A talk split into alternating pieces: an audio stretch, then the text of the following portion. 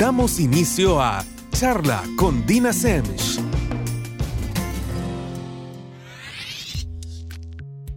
Buenas noches a todos y como todos los jueves, ya estamos de regreso con una charla más con Dina Semch. Para quienes nunca han escuchado el programa, o por lo menos no desde el principio, mi nombre es Dina Semch y soy psicóloga de adolescentes, adultos y parejas. Además de eso, soy activista por la salud mental que precisamente implica hacer uso de espacios como el que hoy nos da Radio Láser Inglés para hablar de diversos temas que tienen relación, obviamente, con nuestra salud mental. En este caso lo hago desde mi punto de partida, que es la psicología, no porque sea el único, no porque es el único válido, sino simple y sencillamente porque es mi quehacer. Recuerden que este programa no es para alquilarles mis verdades a ninguno de ustedes, para convencerlos de ciertos puntos de vista o lavarles el cerebro. Simple y sencillamente es para poner sobre la mesa información, diversos eh, diversas perspectivas sobre N cantidad de temas relacionados obviamente con nuestra salud mental, pero la idea es que todos aprendamos un poquito. Recuerden que aunque sean puntos de vista, información, datos, que no necesariamente van acorde a nuestras posturas, lo peor que puede pasar de todo esto es que aprendamos algo nuevo o que sus posturas salgan fortalecidas. Así que, ¿de qué vamos a hablar el día de hoy? Miren, Hoy vamos a hablar de cuentos para su salud mental. Sí, no el cuento de su salud mental, porque la salud mental no les puedo explicar qué tan real y creo que hoy más que nunca tenemos eh, claro qué tan real es. Pero fíjese que en la psicología, aparte de una serie de recursos eh, a los que recurrimos los psicólogos, uno de ellos son las metáforas y por ende los cuentos. Y hay muchísimos cuentos que de repente, cuando hemos escuchado en algún momento, es más fácil que nuestra memoria los evoque y los traiga como que fuera esta vocecita que muchas veces decimos tener al fondo de nuestra cabeza que nos dice, hey, acordate de esto en los momentos adecuados. Y en los momentos adecuados, eh, créanme, hacen una gran diferencia. Así que por eso, precisamente, es que hoy vamos a contar cuentos. Todos ellos relacionados con algún tema, como les digo, que incide directamente en nuestra salud mental. Así que, sin perder más tiempo, vamos con el primero. El primer cuento se llama El granjero que perdió su buey. El granjero que perdió su buey es uno de esos cuentos que nos ayuda a lidiar con la incertidumbre.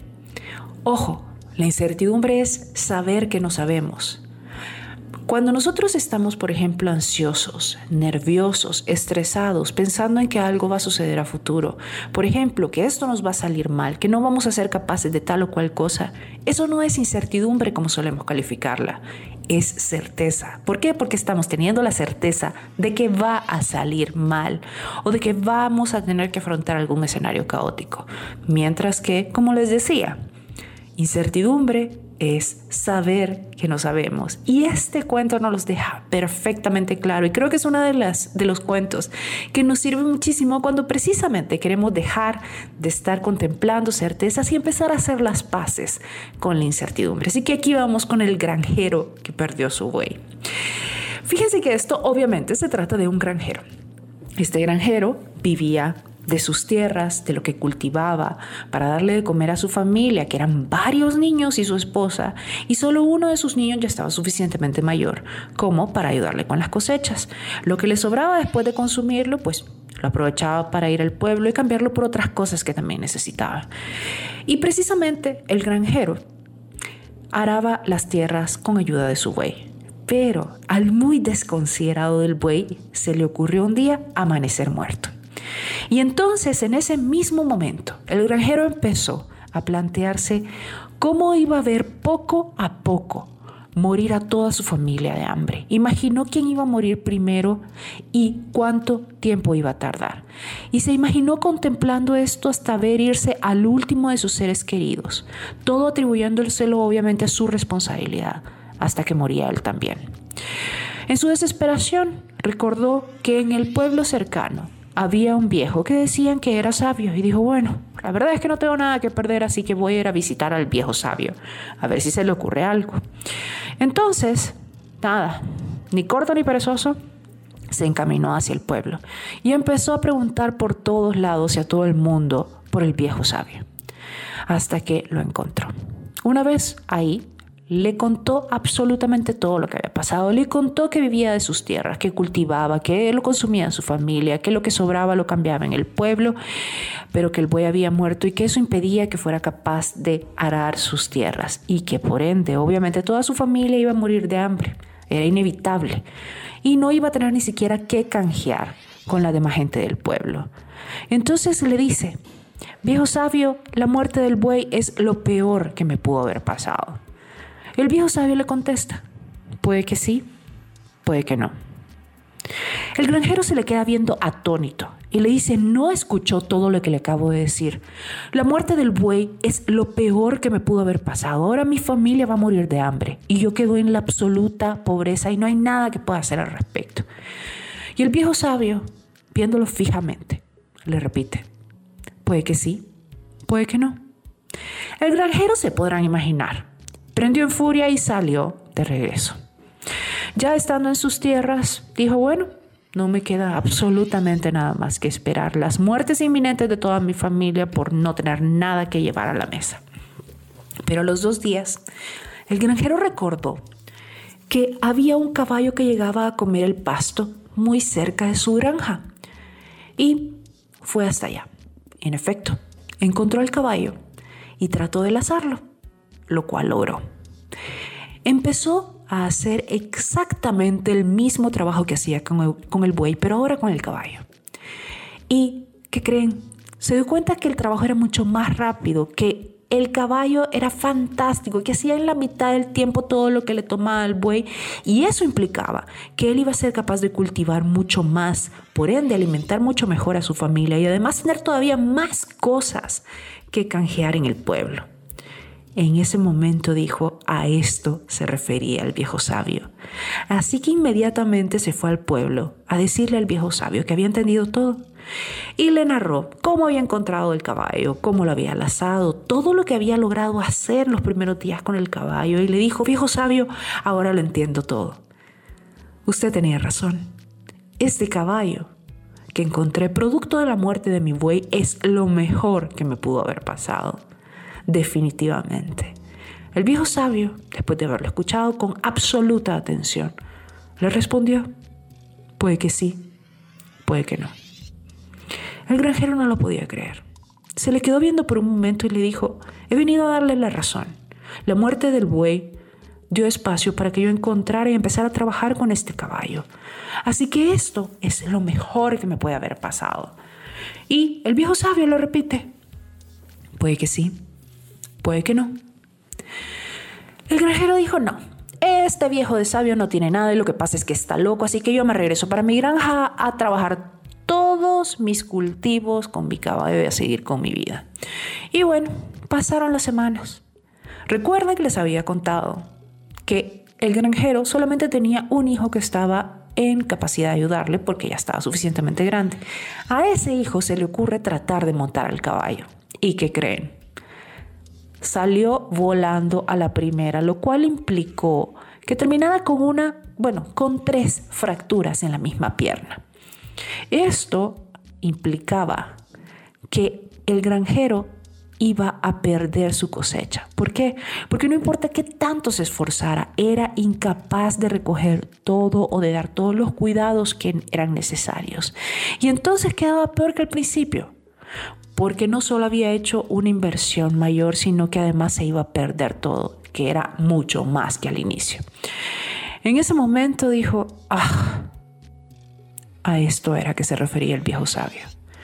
Regresó al pueblo con la cola entre las patas. Se sentó, se puede imaginar, totalmente frustrado, y le echó todo el cuento al viejo sabio. Y le dijo, este caballo es lo peor que me pudo haber pasado. Ahora mi hijo no sé cuánto tiempo va a poder estar sin moverse para nada, porque su pierna es totalmente inservible. No puede ayudarme y eso me deja peor que al principio. El viejo sabio, poniendo toda su cara de empatía y atención, le dijo, puede que sí, puede que no. El granjero no lo podía creer. Le dice, estoy aquí diciéndole que ahora entiendo a qué se refería Ahora mi hijo no sé ni siquiera si va a volver a caminar. no por lo menos con la movilidad necesaria para ayudarme a trabajar las tierras. Y el viejo sabio le repite, puede que sí, puede que no.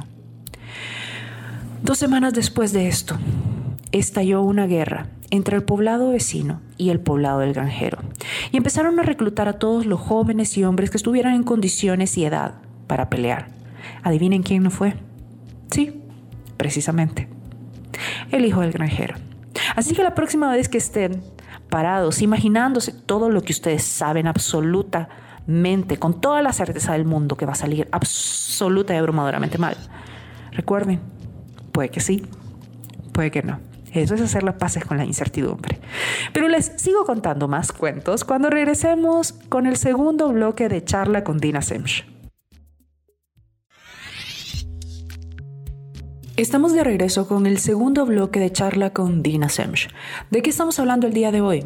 Estamos hablando de cuentos para su salud mental, así como lo escuchan.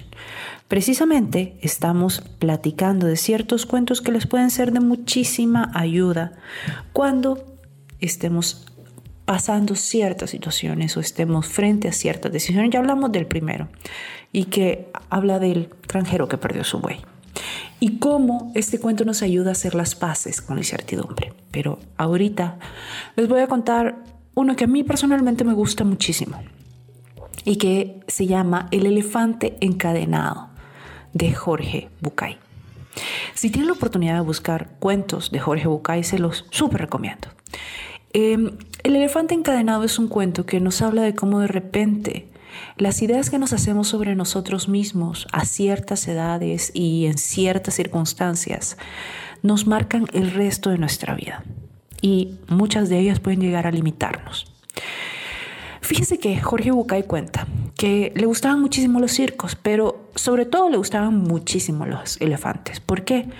Porque le parecían animales increíbles, eran enormes y tenían esta fuerza descomunal parecía que podían arrancar un árbol si les daba la gana. Entonces disfrutaba muchísimo todo lo que implicaba los shows con elefantes.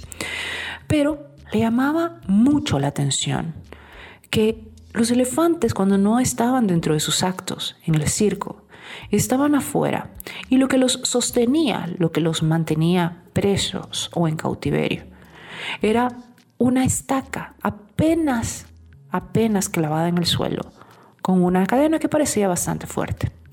Pero siempre se preguntaba por qué el elefante no trataba de escapar. Como les decía, eh, él pensaba que eran animales tan fuertes, ¿cómo no iba a arrancar esa estaca del suelo si tan siquiera le daba la gana? Y entonces, en este momento que Jorge Bucay era un niño, le preguntó al primer adulto que encontró. Y la primera respuesta que obtuvo fue, es que el elefante está adiestrado. Y Jorge Bucay le respondió, entonces si está adiestrado, porque tiene que estar tan siquiera amarrado. Y entonces el adulto le dijo lo que dicen los adultos cuando no tenemos respuesta. Así es. Así son. Así funcionan. Y bueno, Jorge Bucay creció y olvidó este tema. Hasta que un día conoció a alguien que había trabajado en un circo y recordó el tema de los elefantes. Entonces le preguntó, que por qué el elefante, a pesar de ser tan fuerte, bastaba una estaca apenas clavada en el suelo y una cadena para detenerlo, porque nunca trataban de escapar. Entonces esta persona le contó que los elefantes desde que están muy muy chiquitos los amarraban a esa estaca y a esa cadena. Y cuando el elefante estaba muy chiquito, estoy hablando de sus primeros momentos, por más que tiraba de esa estaca y esa cadena era imposible vencerla y pasaba el día luchando contra ella, pero no se movía ni un ápice. Y entonces se daba por vencido, lo vencía el cansancio, pero al siguiente día volvía a tratar. Y la estaca seguía sin moverse y él sin poder liberarse. Y esto ocurría un día, otro día, otro día. Total, un día se daba por vencido y llegaba a la conclusión de que era imposible mover esa estaca y liberarse. Y poco a poco iba creciendo y solo ya no lo volvía a intentar por el recuerdo que tenía.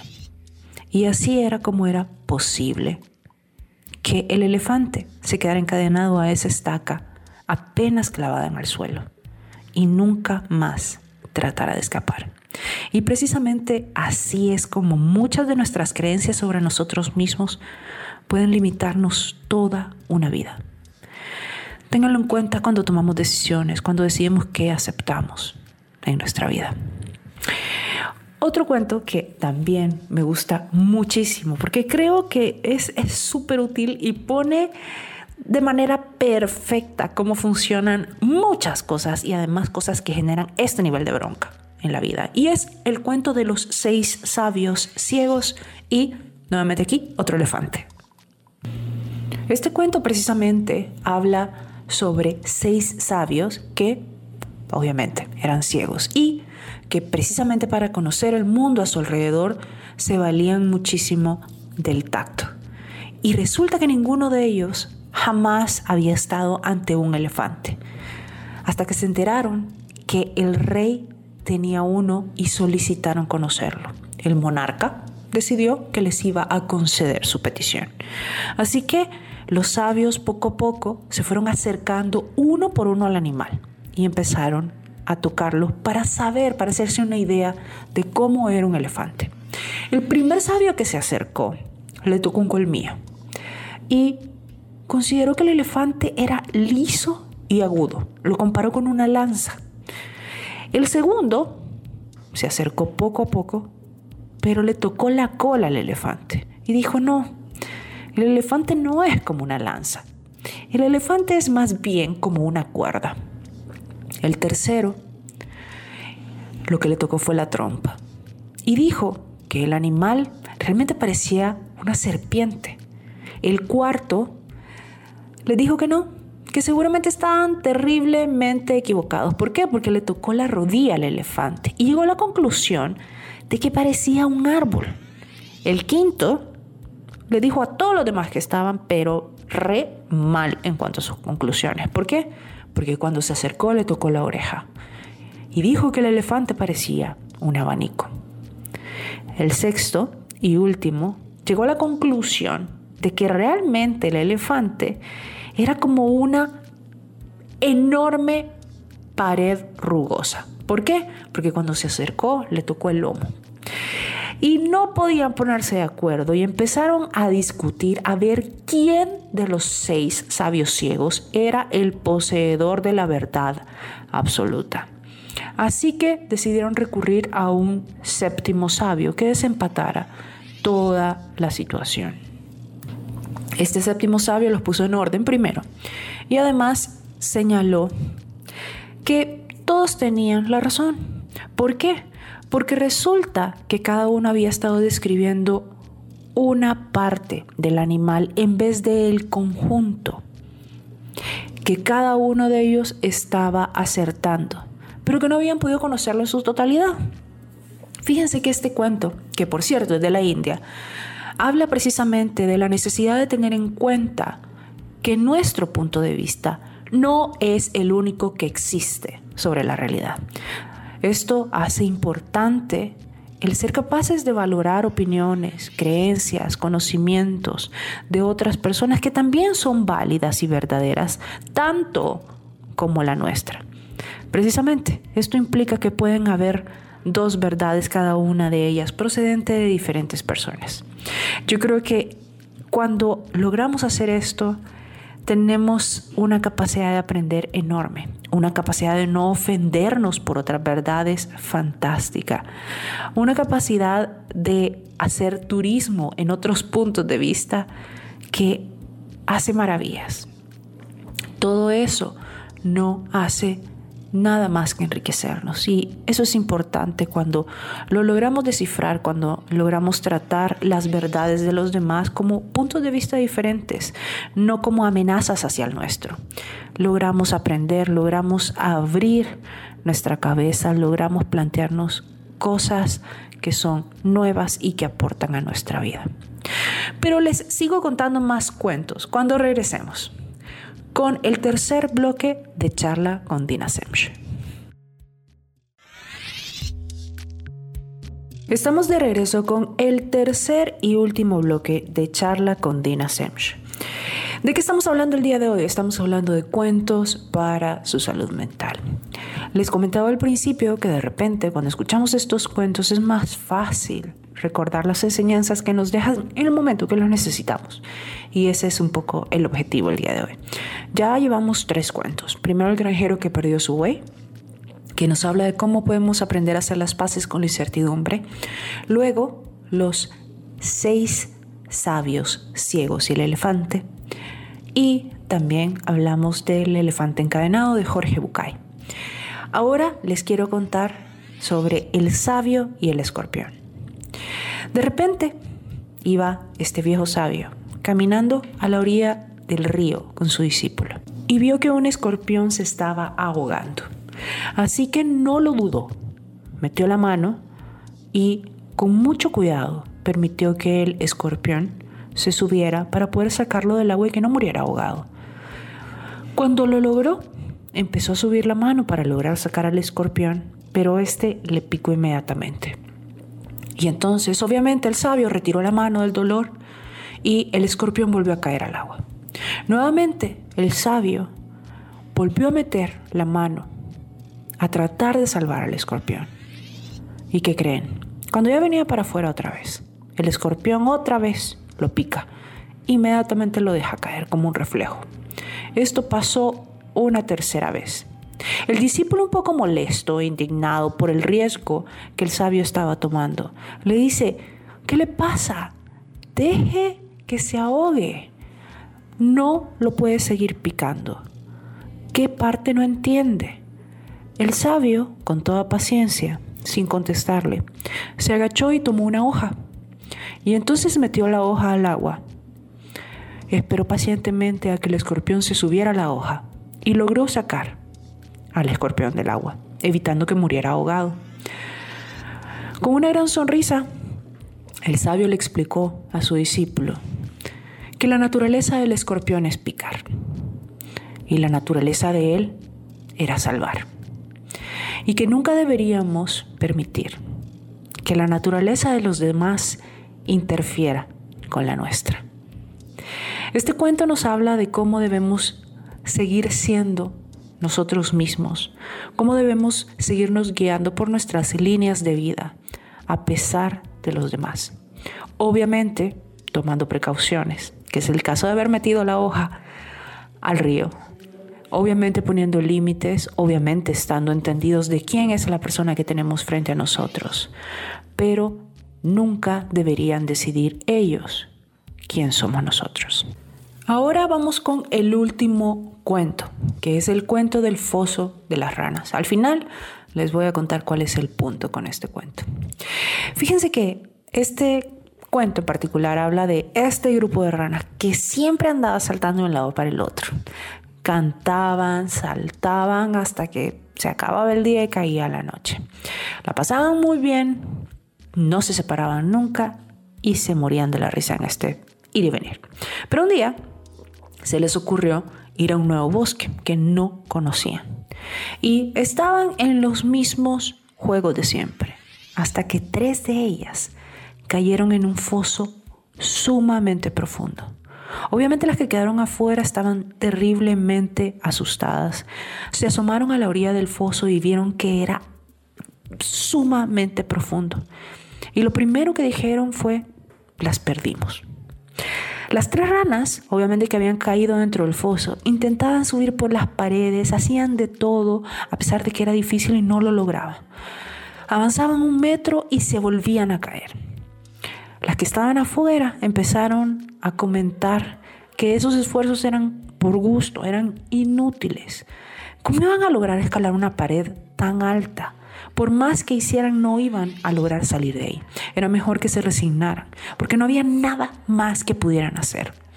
Dos de las tres ranas que habían caído a ese foso empezaron a escuchar todos estos comentarios y empezaron a darse por vencidas. Pensaron que los demás tenían razón, que qué iban a hacer, para qué se iban a seguir esforzando.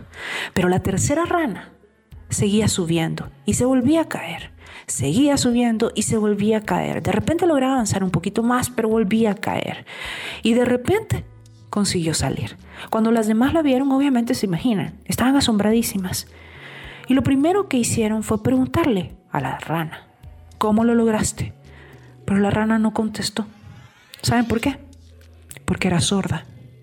Este cuento precisamente hace referencia a que tenemos que tener mucho cuidado con el poder que decidimos darle a la opinión ajena. Esto no quiere decir que no vamos a escuchar la opinión de los demás, sobre todo cuando sabemos que es gente que respetamos, que nos quiere. Pero realmente tenemos que tener muchísimo cuidado con creerles ciegamente todos los comentarios a cualquier persona que se le pase por la cabeza opinar, sobre todo cuando las opiniones son sobre qué podemos lograr y qué no. A veces, como la tercera rana, es mejor ser sordo. Y menos mal, la diferencia con las ranas es que nosotros podemos decidir omitir ciertos comentarios. Y se vale que muchas veces los omitamos después de tenerlos un poquito en cuenta, después de haberlos contemplado, porque, como les digo, lo que puede pasar si los sabemos manejar adecuadamente es que aprendamos algo nuevo o algo bueno o que cubramos alguna esquina que tal vez no habíamos contemplado.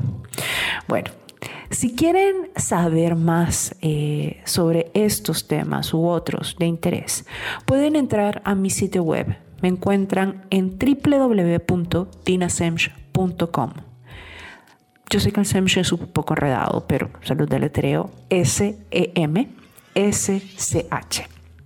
También me pueden buscar en mi página de Facebook o mi cuenta de Instagram como Dina Semch Psicóloga. Si quieren pueden poner Dina Psicóloga, igual les voy a aparecer.